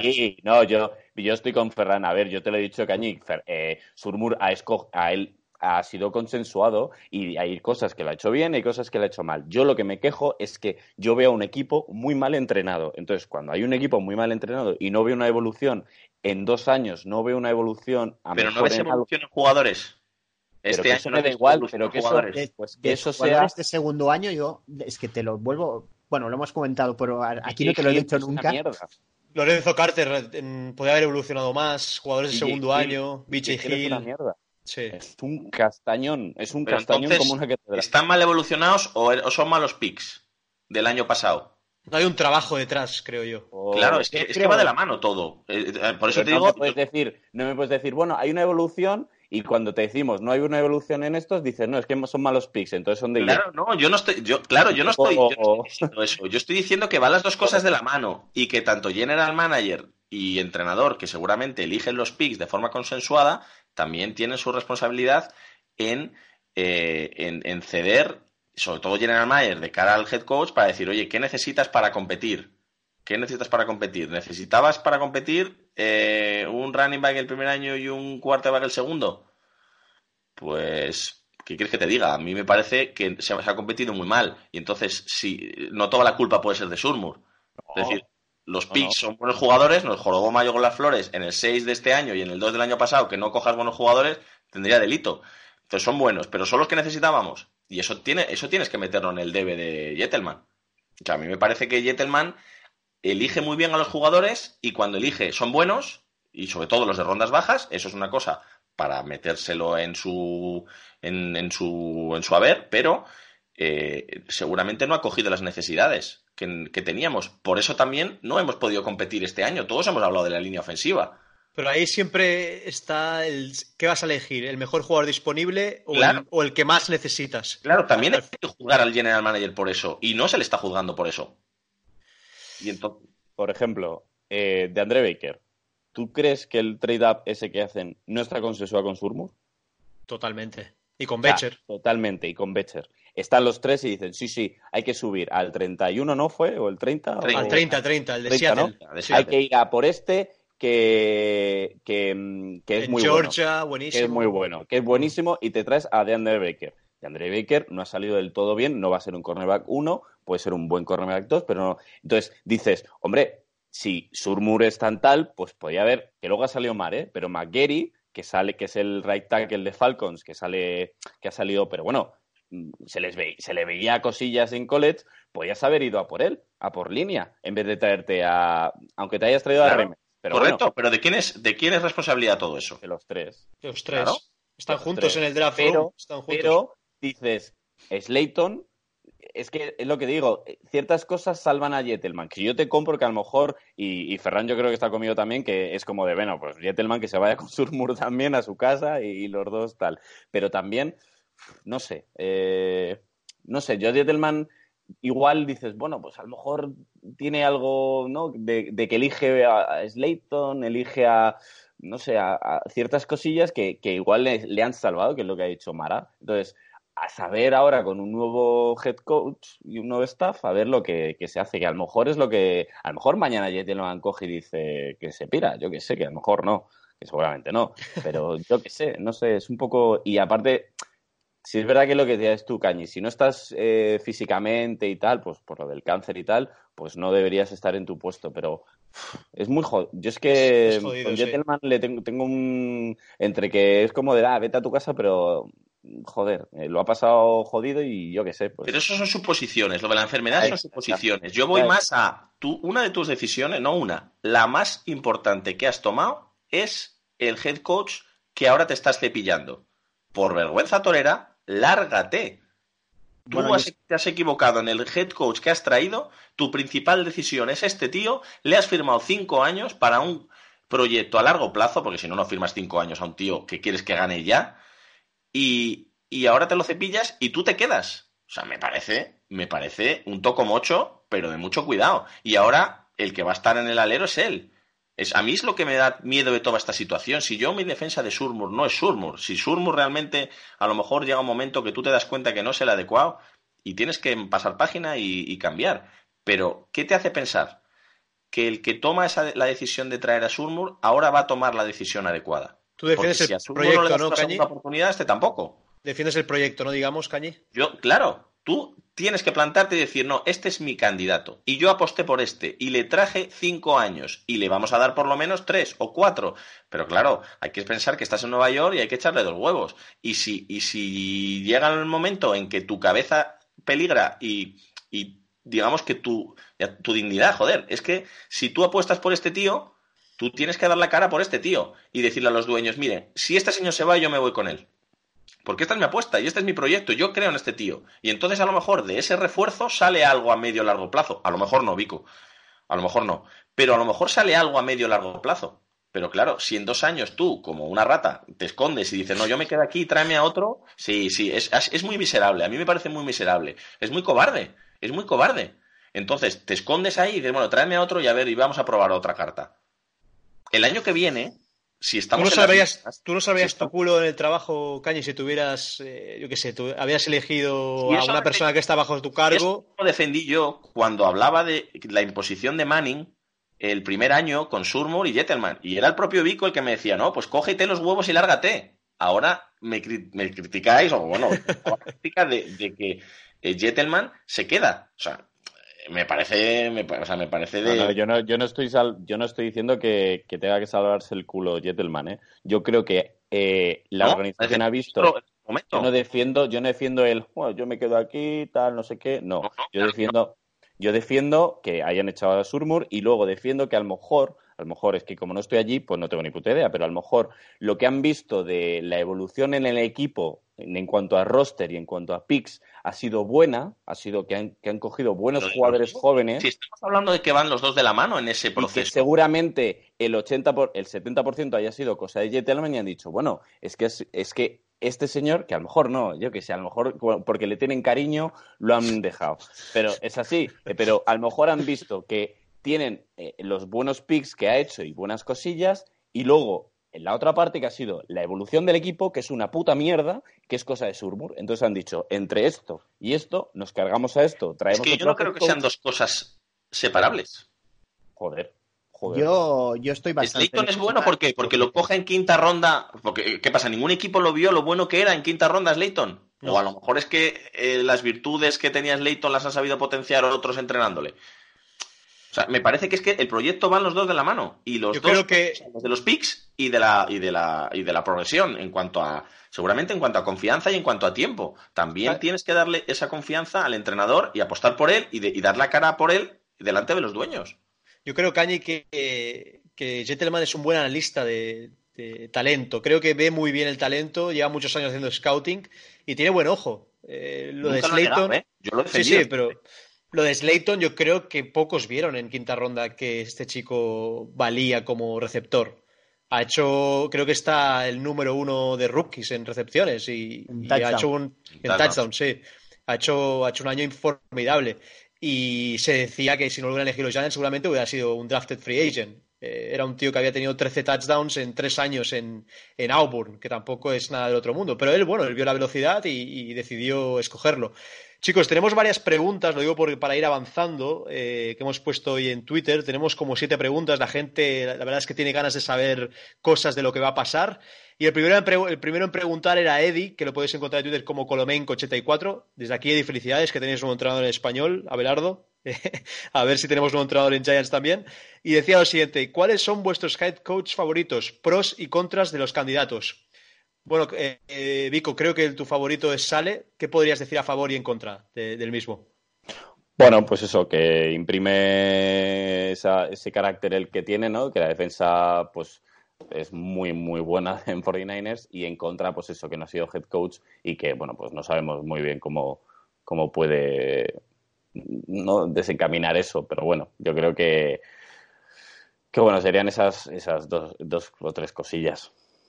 Pues nada, candidato de Vico sale. Eh, Cañi, de los candidatos que están sonando, ¿cuál, cuál te gusta más? La, vuelta de Surmur. No, no, no. O sea, no, no, no. Os he comprado, os he comprado a Rule, pero bueno, yo hablaba hace semanas de, Greg Roman, el coordinador ofensivo de, de Baltimore. Pero sobre todo, hablando de pros, porque creo que el, yo creo que el nuevo proyecto, por lo menos a nivel de ataque, debería apoyarse en el, mucho en el juego de carrera. Tenemos, si no el mejor corredor de la liga, uno de los tres mejores corredores, como materia prima. No hemos sacado el provecho de él y no ha lucido, no ha lucido todo lo que debiera, pero un coordinador ofensivo como, como Greg Roman, que, ha hecho correr bien a sus equipos, tanto ahora los Ravens como en su momento a 49ers, creo que, creo que podría ser una buena baza. La, la, contra, pues que no ha sido head coach, ¿no? Todavía, entonces es un melón sin abrir. Pero bueno, si estamos hablando de apostar por un por uno de college, pues también, pues también, ¿por qué no, no? no, no mucho, muy a peor, tampoco en balance vamos a poder ir. Eh, Ferran, ¿quién sería tu candidato? Mm, el mismo que el tuyo, creo. Matt Rule, ¿no? Correcto. ¿Pros y contras? Bueno, contras que no, no, ha ejercido más allá de un año de asistente en NFL. Pros que, que, creo que ha tocado todas las teclas de posiciones, que lleva siete años siendo head coach, aunque sea en college, pero son siete años siendo head coach, que, hmm. que son muchos años, no ha estado en recruiting stops, es un tío que, que ha trabajado mucho y que creo que si le dejan puede, puede tener ese elemento que nos hace falta, ese liderazgo, supongo, sería sobre todo para, para recuperar un poco el sentido de la franquicia, ya es que es eso, ese punto de que sabes, oye, no vamos a ganar la Super Bowl, pero vamos a estar siempre en la pomada como mínimo para, para competir la división, que es que llevamos uh, de los últimos siete años o ocho, ahora... sí, una, una vez solo. Una vez. Eso, eso es eso es que algo está fallando y algo está fallando, como diría Cañi, desde arriba del todo. No, y lo, bueno de, la oferta de trabajo que tienen ahora mismo los Giants es que está la NFC East, una liga, una división que han ganado los Eagles con 9-7, lo cual no va a ser difícil el año que viene hacer eh, locuras para ganarla si lo haces bien. Tienes eh, picks del draft en la posición 4 de cada ronda, que eso también ayuda a que un entrenador quiera venir, porque va a ser un pick alto en cada ronda. Y luego tienes 100 millones de salary cap, que también para construir un equipo no viene nada mal. O sea que Matt Rule, la oferta que tiene encima de la mesa va a ser buena, seguro. Eh, Cañi, creo que querías comentar algo. Estoy leyendo en Twitter, Patricia Traina, de Sports Illustrated, que John Alapio podría haberse roto el tendón de Aquiles y se perdería toda la temporada 2020. Pues nada, un, un center. ¿No querías un center diferente, Cañi? Pues... Necesitamos center, ¿eh? Además era, era gente libre, ¿no? Este año. Sí.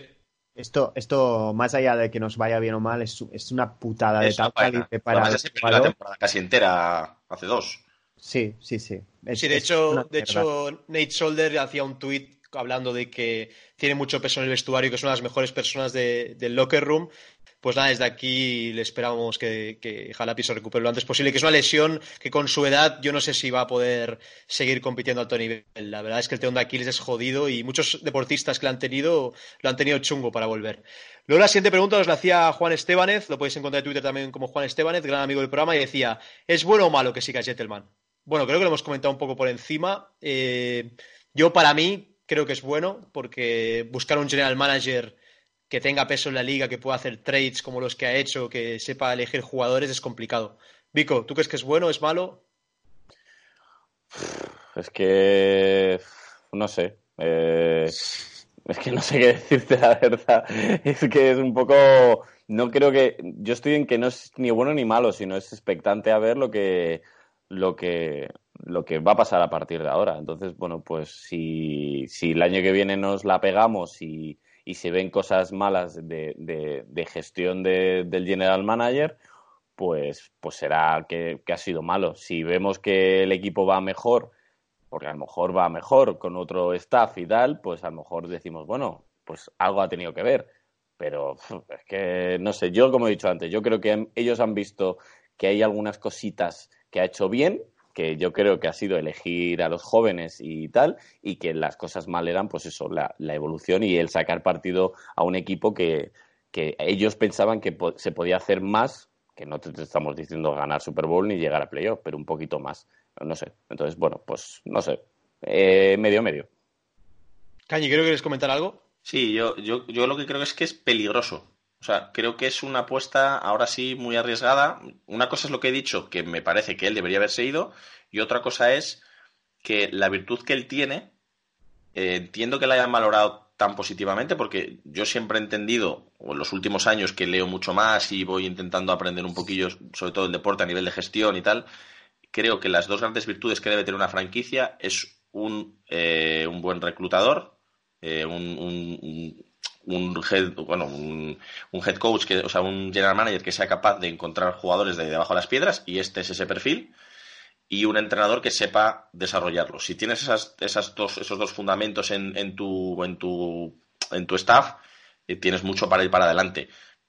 Por eso quiero diferenciar en que yo esa virtud entiendo que la valoren, pero la situación que ahora mismo va a tener eh, a partir de, o sea, este próximo año, ya va, los ojos van a mirarle a él. Si por lo que sea los picks no convencen o vuelven a dejar carencias en el equipo que impidan competir, ya las miradas van a ir hacia él, la silla que va a estar caliente es la de él, y claro, no me quiero ver en la situación de, bueno, a lo mejor sí, porque a lo mejor esa está mejor, ya se lo quitan de medio, está Matt Rule, asume plenos poderes y para adelante. No sé, pero bueno, te quiero decir, mi, mi calificativo sería peligroso, o sea, la situación es peligrosa. Pues mira, hilando con la, con la contestación tuya, Cañi, nos, nos preguntaba Yasoak, lo podéis encontrar en Twitter como Yasoak1 y decía, creo que tenemos muchos dólares para esta agencia libre. ¿Qué jugadores top nos pueden interesar? Em, Ferran, tú que miras bastante esto de la agencia libre, la Free Agency, ¿qué jugadores nos pueden interesar en, la agencia libre? Hombre, uh, yo creo que sobre todo hay esta agencia libre, hay buenos jugadores en defensa. Yo no, yo ahí también estoy con Caña y no sé si los otros lo habéis dicho, tampoco iría a ventilarme los 100 millones ni de coña. Eso sí, la, si tienes millones, lo que tienes, puedes gastártelos en una o dos piezas, algo, son complementos, digamos, Hmm, complementos sí. para completar la base. Eso sí, a mí me gustan particularmente Corey Littleton de, de los Rams, mejorar el medio, ah, o sea, un linebacker por el medio, porque en cobertura apestamos, para que negarlo. Totalmente. Y bueno, luego también a ver qué hacen. Claro, es que también hablamos un poco por hablar porque estarán los tags y a ver Yo- qué, cuáles Yo de ellos tengo, tengo anotado cinco nombres, que son linebacker Miles Jack de los Jaguars, defensive end Yannick Ngokawe, que hemos hablado en varios, en varios eh, podcasts, AJ Green, que a lo mejor, no sé, no sé, si con Burrow se va a quedar, es un wide receiver estrella, no sé si nos le haría falta o no, pero digo, bueno, nombres importantes, ¿eh? de la siguiente agencia libre, el offensive guard Brandon Scherf de los Redskins, y luego también de wide receiver de los Jets, Robbie Anderson, que creo que a Vico le gusta mucho, rapidísimo. Creo que, bueno, son los nombres más importantes que, que hayamos podido ver. No sé si queréis añadir alguno más. Pero yo, en yo, yo iría a posiciones en agencia libre, es decir, vería lo que puedo coger en el draft. Al final Hmm. es que va de la mano todo, agencia libre y draft van muy de la mano, entonces tienes que ver lo que hay en uno y no hay en otro. Y concretamente yo creo que eh, pass rushers puedes encontrar en los dos lados. Eh, pasa que, claro, evidentemente van a estar ya más hechos los de los de agencia libre, pero sobre todo iría por linebacker y cornerback en, en agencia libre. Yo creo que habría que buscar el cornerback 1, sobre todo con un contrato lo más a corto plazo posible, o sea, lo más corto posible. Seguramente te va a pedir un año y medio o a lo mejor dos años, pero no ir más allá. Y Raser, a lo mejor, no sé, un ya de un Clooney, por ejemplo, que a lo mejor sale a la agencia libre, te va a pedir la pasta, pero te va a solucionar la papeleta ya, y- pero también te va a cortar un poco la progresión de, de este Simines y Lorenzo si lo quieres meter en el end. No sé, no sé cómo veis lo de lo de fichar para Raser en la agencia libre. Yo creo que Bueno. a Clooney, como dice Ferran, creo que le van a dar el tag. Yo creo a lo mejor le van a le van a meter el tag y van a decir, mira, te quedas con la media de te quedas así con los, con Claro, los pues dólares y ya pues bueno, es que es muy complicado eso, ¿eh? que no quieras jugar, ¿eh? Es muy ¿Un año? es muy jodido, ¿eh? Es muy jodido decir, no, no, pues no quiero. Pero Luego es el jugador tienes- que puede plantarse. Es Tienes a hay- Marcus Golden también, que Sí, acaba es- contrato. Es Raser 2, Golden. ¿No? Estamos de acuerdo que es el Pass Raser 2. Pero ¿creéis que no se le ha ganado seguir con los Sí. 10 sacks? Sí. Sí, pero como es todo, depende de lo que pida. Ya. Bueno, también depende de cómo juguemos, ¿eh? 3-4, Así es. 4-3. Claro. Es que, Sí, es verdad. Yo Golden para 3-4 no lo veo, ¿eh? Me parece lento para llegar desde. Bueno, hemos jugado 3-4. Sí, pero por eso, me parece que el mejor Golden ha llegado con la 4-3. Y creo que hemos defendido mejor la carrera con la 4-3. Hasta que quitaban a Leo Williams en los últimos snaps y se nos iba a la mierda. Joder. Pero yo creo que, bueno, no sé. Rule que juega, en, por ejemplo, en, en Baylor. ¿4-3 o 3-4? Creo que juega 4-3, ¿no? Si no me equivoco, Ferran. Sí. Pues entonces a lo mejor sí tiene hueco Golden. Y a ver si tiene hueco Chase, si nos llega al 4. bah, ni de coña. Yo no, yo no lo descarto, ¿eh? Yo no lo veo, no lo No, veo. no. Es que no, no, no. Hay demás, es que son tres equipos. Vale, si Burrow se va a ir a los Bengals, pero es que pff, ni Lions ni, ni Redskins. Es que te tienes que dar que los dos equipos se vengan el, se vendan el pick para y que el Sí. que lo compre no quiera Young también, que vete a Claro. tú a saber, que también Claro, podría pero las subidas de quarterback es la baza que veo yo. Sí, hay mucho. Pero es que son En su 2, sube a, a, a Portúa, luego tienes a Chargers, tienes a Panthers, eh, tienes no descarto Cowboys si no quieren pagar al otro, que puedan Pero querer Tua- subir a otro. Yo no creo que suben a, a Portúa eh, porque Miami. no sé cómo va a estar de, o sea, Miami tiene dudas. tres picks en primera ronda. Sí, pero digo, a mí me jode porque me gustaba Tua, pero hostia, es, es jugártela, ¿eh? Jugártela porque no sabes cómo va a volver realmente. Es una lesión jodida porque si tiene que cambiar las mecánicas de, de- de apoyo Sí. en el pase, eso es muy jodido. Se ve que la operación ha ido bien, la, la operación de Sí, cadera ha ido bastante bien, ¿eh? Pero bueno, Ya, hay que verlo. Bueno, la siguiente pregunta nos la hacía el liguista de la liga. eh, lo puedes encontrar en Twitter como de Rubén1493. Hay que decir que nos escucha desde Ecuador. Tenemos oyentes en Ecuador. Desde aquí un saludo a nuestros eh, oyentes desde, desde el país de Ecuador. Eh, decía lo siguiente: ¿Cómo se arregla una, una ofensiva que gotea y una defensa que no para a nadie? ¿Cuáles son los prospectos del siguiente draft? Bueno, los prospectos creo que los hemos comentado en algún draft. Ya cuando llegue el draft eh, tendremos tiempo largo y tendido. Tenemos tiempo. Sí, tendremos tiempo. Pero bueno, Yo creo que lo básico, las tres posiciones que debe reforzarse en primera ronda serían linebacker, sin lugar a dudas. Hemos hablado de Isaiah Simons, hemos hablado de left tackle con Andrew Thomas y hemos hablado de Chase Young. Yo creo que esos tres nombres serían... Y center. Yo veo muy importante center si quieres correr, ¿eh? No digo que sea para la primera ronda. en el 4, en el 4 complicado. ¿eh? No, no. Ah, vale, para el pick, primer pick habla. Sí, hablando, hablando de Okuda, tampoco no sería mala idea. Luego la siguiente pregunta, bueno, nos lo hacía José, Esteban Ayuso, que nos escucha desde Alemania. Desde aquí un saludo, José, que te deseamos feliz año. Decía lo siguiente, al libro de ASOAC 1, ¿qué se hace con 100 kilos de cap? Bueno, pues con 100 kilos de cap se pueden hacer muchas cosas, ¿no, chicos? Demasiadas a veces. Eso es peligroso. Yo creo que la primera cosa que tienes que pensar hacer con 100 kilos es renovar a los, que, a los buenos que ya tienes. O sea, eso es lo primero que tienes que tener en mente. Porque, a ver, Daniel Jones está en primer año, pero mm, llegará el día que, te pida la morterada y es un pico y este y, y Saquon le quedan dos años para, para, que te negocie, porque la opción de quinto año con ese tipo de jugadores no es, es, una ilusión óptica. O sea, te va a pedir los millones después del cuarto año. Entonces tienes que estar preparado. Por lo que hablábamos antes, si quieres un equipo duradero en el tiempo, tienes que mantener los buenos que tienes. Lo, lo ves en Seattle. Seattle, ¿dónde se ha gastado el dinero? En Bobby Wagner y en, y en Y cuando ha tenido que pagar, ahí estaba el dinero preparado para pagarles. Y el mm. resto van circulando. No es lo ideal, lo ideal es ir pagando a más jugadores buenos que ya tienes en plantilla, pero yo creo que es un riesgo que no deberíamos asumir ni una locura que deberíamos cometer, llegar ahora y gastárnoslo en jugadores nuevos para, intentar ganar ya. Y si te lo gastas, gástatelo en contratos cortos Seremos un aficionado más de los Seahawks. sí, si fracasan. Bueno, desde aquí un saludo a los Seahawks, que, a los Seahawkers, al podcast, que estaremos el domingo todos con nuestra camiseta de Russell Wilson animando para el partido contra Eagles. Saludo a todos menos a Chema. Exacto. Bueno, desde aquí un saludo a Chema, ¿no, Vico? Que es amigo tuyo. Bueno, lo intenta. bueno, la siguiente pregunta os la hacía David Jovellar, Ostense93, desde Huesca, nos escribe y decía lo siguiente, ¿se sabe algo de qué pasa con el resto del staff? Si alguien creéis que del nuevo que el nuevo head coach aprovechará algo o querrá traer a su gente. Lo hablábamos fuera de micro y para mí hay tres, tres eh, integrantes del staff de Giants que se han ganado el sitio. Para mí el, el de Special Teams, que es eh, si no, me, si no me equivoco.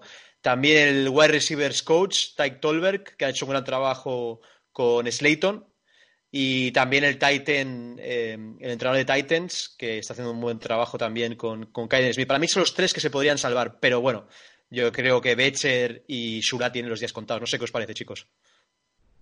Bueno, vamos, yo es que al final dependerá de quién fiches y si le das los poderes, que haga lo que quiera y bueno, supongo que va a tener en consideración el trabajo que se ha hecho hasta ahora de los que ya están en staff, digamos, pero bueno, eh, es que ahí me parece casi como una ruleta rusa. No, y Special Teams, o sea, se hablaba de... Quedar, yo creo. Eso te quiero decir, al final necesitas un poco alguien que te ponga al día de... ¿no? Dices, bueno, pues el que lo esté haciendo bien y me vale porque, pues precisamente porque ha demostrado que lo hace bien, pero sobre todo también porque necesitas un nexo con, no sé, con el resto de la franquicia, ¿no? Al final eso te, o sea, no es, no es no es suficiente, pero joder, si lo está haciendo bien y además te puede dar un poco ese, ese feedback de cómo se han hecho las cosas hasta ahora para no cometer tú los mismos errores. Joder, lo vimos, por ejemplo, con este McVeigh en Rams, se quedó a Fassel en Special Team, más allá de que es un buen coordinador, pues El padre fue entrenador de los Giants. De Giants, es verdad. Sí, sí. Y al final eso yo creo que te da un feedback muy valioso para, pues eso, para saber un poquito cómo está la cosa por dentro. Sí, como decíamos, Dixon lo hemos renovado cuatro años al punter, que ha hecho, ha hecho una gran campaña. La verdad es que lo ha hecho muy bien. Es muy bueno. Y es muy bueno. Eh, hizo muy buenos pans en los últimos partidos. Y al final los Special Teams te acaban dando ese plus para poder ganar partidos. Pues no sé, chicos, creo que hemos hecho un buen repaso de lo que está pasando en Giants con, con la nueva posición de head coach que está estamos vamos a ver quién contratamos. Mañana eh, Gentleman va a dar una rueda de prensa podremos ver por dónde van los tiros pero no sé algo que más que queráis comentar antes de, llegar al final no sé yo creo que le hemos pegado un bastante buen meneo no sin lugar a dudas. Pues nada, chicos, eh, desearos un feliz año. Ya estamos acabando el año, estamos a día 30. Esperemos que el nuevo año nos traiga muchas alegrías para Giants, que ya las, las merecemos después de esta travesía por el desierto. Que ahora empieza otra travesía por el desierto hasta, hasta septiembre. Pero bueno, viene un draft, viene una free agency, vienen los playoffs, que intentaremos disfrutarlos eh, como podamos. Y nada, me voy despidiendo cada uno de vosotros. Gracias por estar en un programa muy intenso. Vico, un abrazo hasta Madrid, que tengas buena entrada de año, que te comas todas las uvas. yo, yo no soy de uvas, yo me tomo entonces solo de champán, como hacía mi bisabuela. Eh, y, nada, como lo hacía ella, pues mira, eh, yo lo hago igual. Así que en Nochevieja 12 sorbos de champán y, y nada, pues eso, que igualmente a vosotros, que, que bueno, que, que bienvenido, Ferran, que no habías estado nunca en, Zona Gigantes, así que un placer tenerte por aquí. Gracias. Eh, eh, a, Cañi, ¿no? Que, no, que broma, que broma. Nada, que tengáis una buena entrada, eh, al revés, una buena salida de entrada de año y nada, que el jueves yo creo que empiezan, ¿no? Imagino que empezarán a ir las entrevistas, ¿no? Y tal, a lo mejor, ¿no? Yo creo que que ya empieza el, el meneito entre los playoffs y, y las entrevistas. el jueves Matt, Rule tiene la Sugar Bowl que podremos ver contra, contra Georgia y ahí será el último partido en teoría si aceptará el trabajo con Giants donde podremos verlo el último partido con Baylor el jueves. Partido, partido durísimo para Baylor. Sí, ¿eh? sí, sí, sí. O sea, lo tienen bastante mal para ganar, las cosas como son, porque Georgia es durísima. Andrew Thomas no juega el left tackle, ya se está postulando para el draft, ya ha decidido no jugar para que no haya lesiones, ya se está encarando como prospecto top 10, dicen. Mejor, así no se lesiona cuando lo elijamos en el 4. bueno, pues un abrazo a todos. Un abrazo, Vico. Cañi, otro abrazo a Madrid, que tengas una buena entrada de año y nada, eh, prepárate para los Reyes, que seguro que la carta será larga con, tanto enano en casa, ¿no? Está preparado, está preparado ya. Y hemos dado el do de pecho en Papá Noel y hemos ya comprado el remanente para Reyes, o sea que eso, los deberes están hechos. A ver si ahora hace falta que, haga los deberes que los tiene que hacer, que es Gentleman y compañía, y nos traigan el, mejor regalo posible.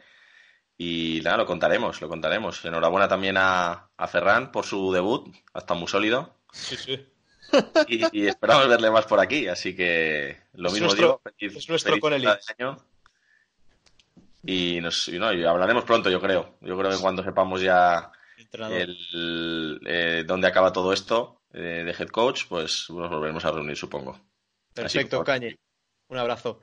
Bueno, Ferran, gran debut, nuestro Ferran Conelli. Eh, nada, un abrazo a Barcelona y ya sabes que aquí tienes tu casa cuando quieras volver un placer haber participado. La verdad es que, bueno, me lo paso muy bien. Aquí con vosotros, cada uno con, su visión, que al final nos enriquece, creo, a todos un poco, porque aprendemos de unos mismos, que al final es lo que toca. Y, y nada, que súper bien, que feliz entrada de año a, todos. Y, ojalá, como dice Cañi, que el regalo bueno ah, nos lo traigan en forma de de franquicia ganadora en general, no de entrenador, sino de, franquicia ganadora. Muy bien, ahí estamos, Ferran. Pues nada, es decir, deciros que os podéis escuchar, como ya sabéis, en Spanish Bowl Radio, en iBox, en Apple Podcasts, en Spotify, en todas las diferentes, eh, todos los diferentes dispositivos. Deciros que el podcast eh, tiene Twitter, tiene Instagram, Zona Gigantes. Y nada, os dejamos con una canción muy bonita sobre Nueva York, eh, con Billy Joel y New York State of Mind, el estado de Nueva York, qué te pasa cuando te vas, cuando vuelves. De nada, un saludo y let's go Big Blue, feliz año y let's go Giants.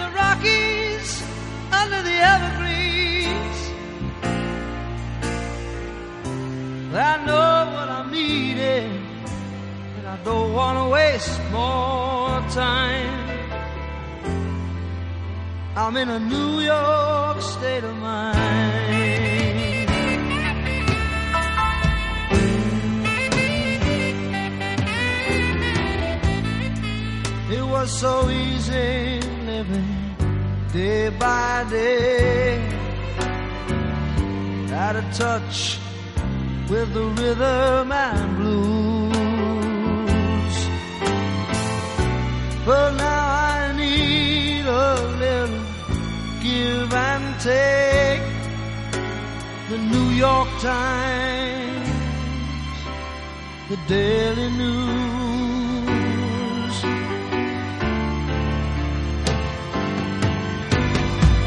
It comes down to reality, and it's fine with me, cause I've let it slide. I don't care if it's Chinatown or on Riverside.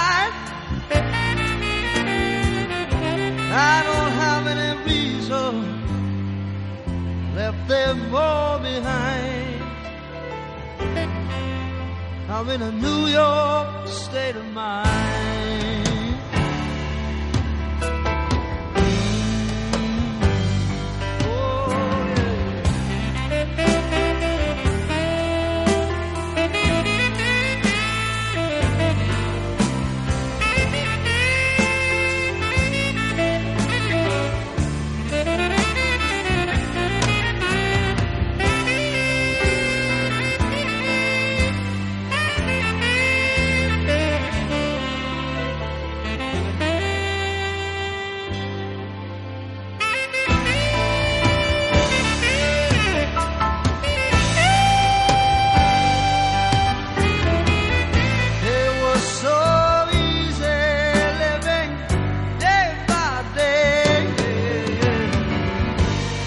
Touch with the rhythm and blues. But now I need a little give and take. The New York Times, the Daily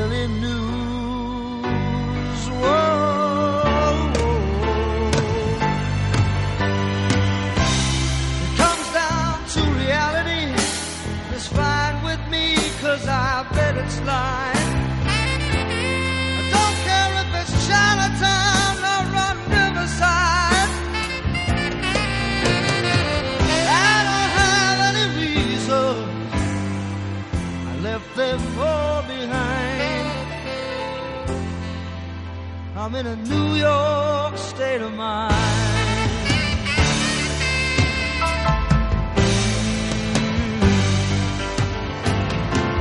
I'm just taking a Greyhound on the Hudson River line.